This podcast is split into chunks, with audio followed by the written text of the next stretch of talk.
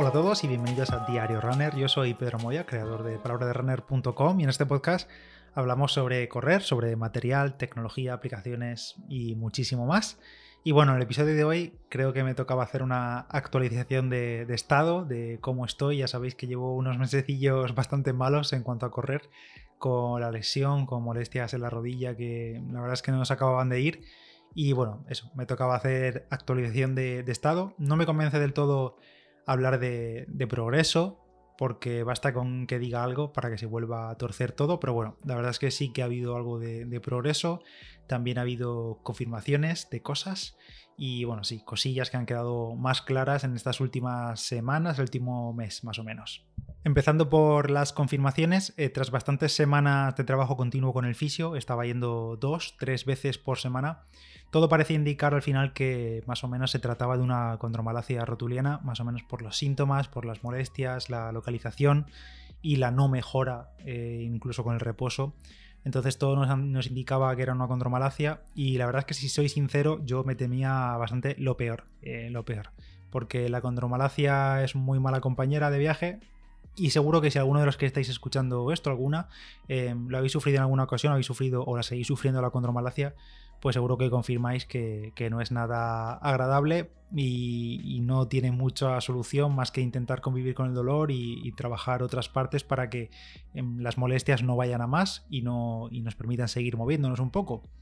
Entonces, bueno, por cierto, si no sabéis lo que es la contromalacia rotuliana, Roberto Méndez, nuestro doctor, escribió sobre ella en palabraderunner.com. En la web tenéis un artículo suyo y os lo dejo en las notas del episodio por si le queréis echar un vistazo. Total, que como digo,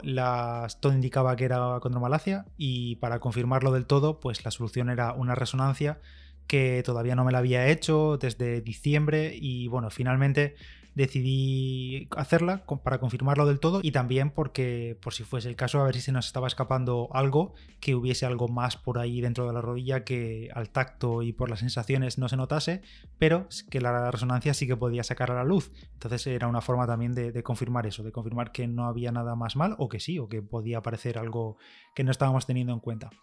Y como las cosas están como están, la verdad, la sanidad, los centros, el personal sanitario está todo pues como lo tenemos en esta, con esta situación mundial, pues me imaginaba también que los plazos para una resonancia, pues ahora mismo pueden ser eternos, sobre todo para algo que no es de vida o muerte como es mi caso. Entonces directamente decidí pasar por caja en una clínica, 200 euros y, y nada, así que resonancia hecha en el momento ya está. Por cierto, que con todo esto, mm, con esta situación, me, ha vuelto a venir a la mente el tema de hacerme un seguro de salud. Yo no tengo. Y la verdad es que llevo años mirándolo para hacerme, para hacerme uno y lo miro por épocas. Hay épocas del año que me digo, oye, voy, voy a hacerme uno y al final lo miro todo, se me pasa el calentón y al final no me lo hago. Así que al final nunca me decido. Y ya que estoy, pues pregunto a vosotros, ¿me recomendáis alguno? ¿Habéis tenido experiencia con alguno en concreto o queréis que, mejor huir de algunas aseguradoras? Sería genial leeros, la verdad, a ver qué, qué feedback me dais sobre esto y a ver si me decido de una vez por todas a, contratar uno. Pero bueno, volviendo al tema, al día siguiente, los resultados de la resonancia y el resultado del informe radiológico indicó que en líneas generales estaba todo bastante bien, la verdad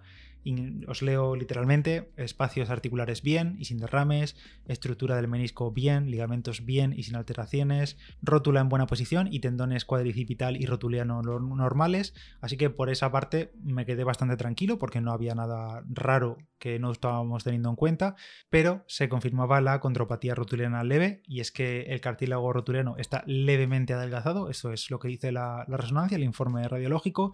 y aún así, eso sí, no parece tener un estado avanzado de, desgaste, de adelgazamiento, que la verdad es que me extrañaba que lo tuviese, pero bueno, siempre es un alivio confirmarlo de esa manera.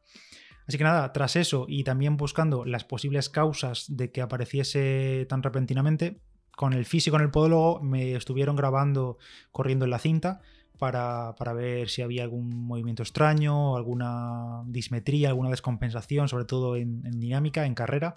y, la verdad es que al final confirmamos que también tengo un ligero valgo de rodilla en la pierna izquierda, la rodilla izquierda, la, afectada por, todo este tema. Y a cámara lenta sí que se ve que justo en el momento del apoyo del pie, la rodilla se mete hacia adentro en un giro así muy, muy instantáneo. Y ese podría ser el causante de las molestias, ya que la musculatura interna es un poquito más débil que la externa y la rótula se desplaza hacia afuera cuando hace ese giro de rodilla. Entonces eso podría ser lo que me estaba provocando, lo que me está provocando los problemas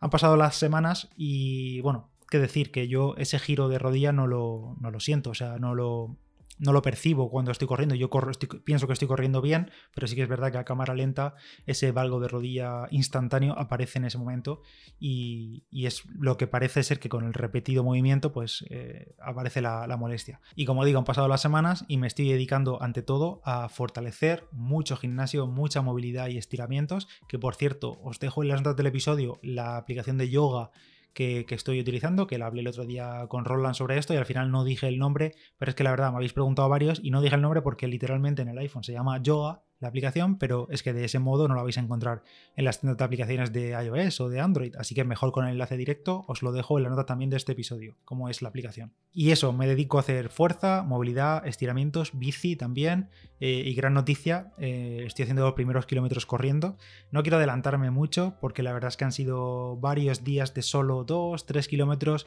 y con unas sensaciones bastante terribles en cuanto a pulso y en cuanto a sensación general del cuerpo, pero bueno, aguantando bien que, que ese es al menos el punto positivo, pero aún así voy muy cauteloso, voy con mucho miedo,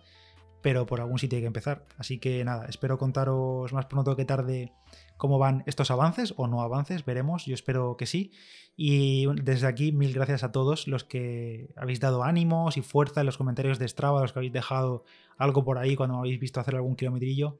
Así que, eso, muchísimas gracias porque se agradecen mucho los ánimos y sois geniales. Y nada más, espero contaros más pronto. Este ha sido el diario Runner de hoy. Yo soy Pedro Moya, palabra de Runner en Instagram, y nos escuchamos en el siguiente. Adiós.